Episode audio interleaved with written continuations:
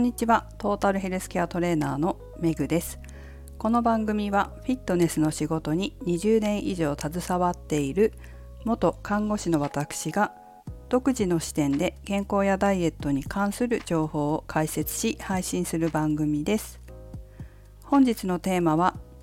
心の状態を客観的に見るをお送りします。皆さんはスマートフォンは Android 派ですか、まあ、Android 使ってますか？それとも iPhone 使ってらっしゃいますか？私は長年 iPhone を使っているんですよね。Apple Watch 使ってますし実は Apple 製品が大好きなんですよ。で普段からいろんなアプリとかを使っているんですけど iPhone にはヘルスケアっていうハートマークの白い四角にピンクのハートが書いてあるヘルスケアというアプリがあるんです。iPhone 持っていらっしゃらない方ってももしかしたら iPad 持ってる方いらっしゃるかもしれないので iPad にも入ってるんですけど見たことある方いらっしゃいます？もしくは活用してますという方もいらっしゃるかもしれません。私は結構仕事柄こういうヘルスケアのアプリの中を見るのがすごく好き好きってちょっとおかしいかもしれませんけど、まあ、好きなんですよ私は。で中を見てね自分の体と日々対話をしたり研究をしたりしてるんです。アップルのこの製品って、まあ、特にアップルウォッチつけた時にすごく思ったんですけどその辺のスマートウォッチとちょっと違くて医療機器な感じがするんですよ。まあ完全に医療機器ではないですけど普通のスマートウォッチよりも医療寄りでアップルもアップルの会社自体もヘルスケアの方に力を入れていくということで今後もさまざまな機能がアップデートされていくっていうことはよくネットなんかにも書かれていて私自身は楽しみにしています。でですね今回気がついたのはヘルスケアアプリの中で心の状態をチェックする項目が前よりもアップデートされてる気がしたんですよね。私いつもチェックしてるんですけどいろんなものを。で眺めてたらあらこんなに心の状態のチェックする項目がなんかアピールしてたっけなと思ってアピールしてたっていうか目に入ったっけなっていうのも一つと実際にこうやってみたっていうかなんか機能が変わったような気がするんですよね。普段からヘルスケアアプリ愛用されてる方はもしかしたら気づいた方もいらっしゃるかもしれませんけれどもそれでせっかくだからと思ってちょっと3日ぐらい前からやってみたんですよ4日前かな？でやってみたらですね結構いいかもって思ったんです。今までもちろん自分の心の中を観察するっていうことは日頃からやっていたんですけどこのヘルスケアのアプリでチェックするものが2つあってその2つは何だろうな自分でチェックしてたけど紙に書いたりまあ、スマホだったらスマホの中に書いたりしてなかったので客観視できてなかったなって思ったものだったんです。どういうことかというと心の状態という箇所を押すと記録って出てくるんですね。で記録を押すと2つ項目が出てきて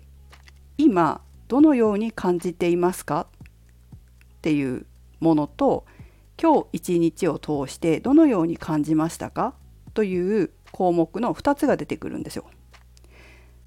これ実際にやってみて思ったんですけど、まあ、どっちでもいいかなとは思うんですが、まあ、どっちもやってもいいと思うんですけどこれをやることで自分の感情その時の感情や一日の気分が可視化されて客観的に自分の心の状態を見ることができるツールだなと思ったんですね。でこれまでもちろん見てきたけれどもなんか感情をこうやって拾ってデータ化してしかもこれグラフで見れるのでこうやってこう長期、まあ、まだ3日ぐらいしかやってないですけどこれを例えば継続して1ヶ月3ヶ月半年1年とかってやっていくと客観的に自分の感情の癖だったり感じ方の癖っていうのが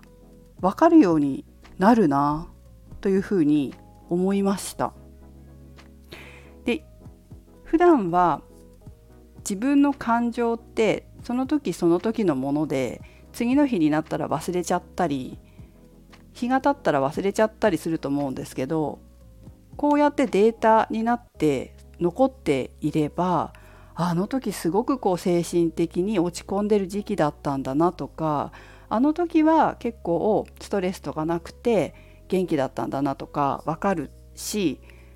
何よりも心と体って影響されているものお互いに影響を与え合うものだから何か体の症状が出た時に心の状態をもう一度振り返って見てみることであこの時すごくストレスが多かったんだだからこうなったんだなっていう振り返りができるんじゃないかなって思うんですよ。でまあそれもう一ついいんだけどもう一つ踏み込んで是非皆さんにチェックしてもらいたいなと思うのは心と体の癖ですね。なんかすごく落ち込みやすいタイプなんだなとか波が大きいなとか自分は感情の波が大きいなとかあとは体の癖で言えばこういう精神状態の時は私よくここに出るなとか生理不順になるなとかもしくは血圧上がりやすくなるなとか太りやすくなるなとか自分の感情と心の関連性みたいなのもチェックすると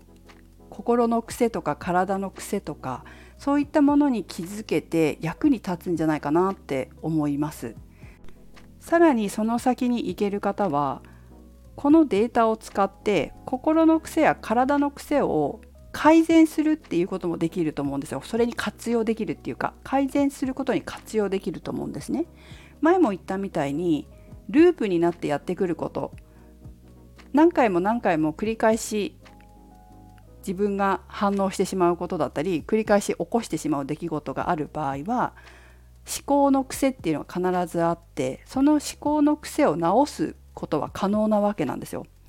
でその癖に気づくっていうことがまず大切で気づかないと自分の思考の癖に気づかないと直せないのでまずは癖に気づく気づいたら今度直せるっていう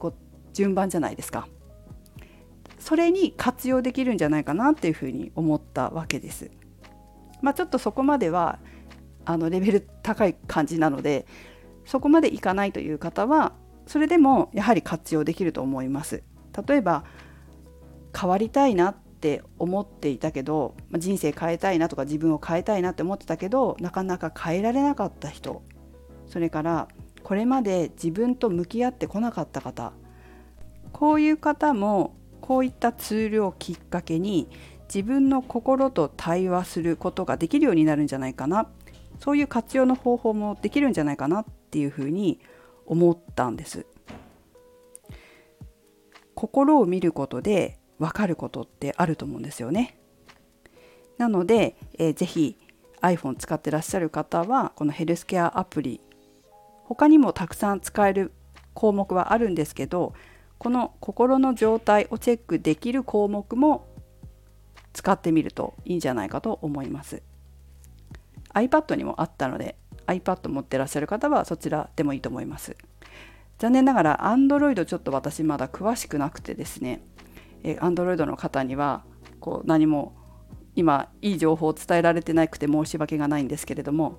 iPhone だとこういうヘルスケアの機能が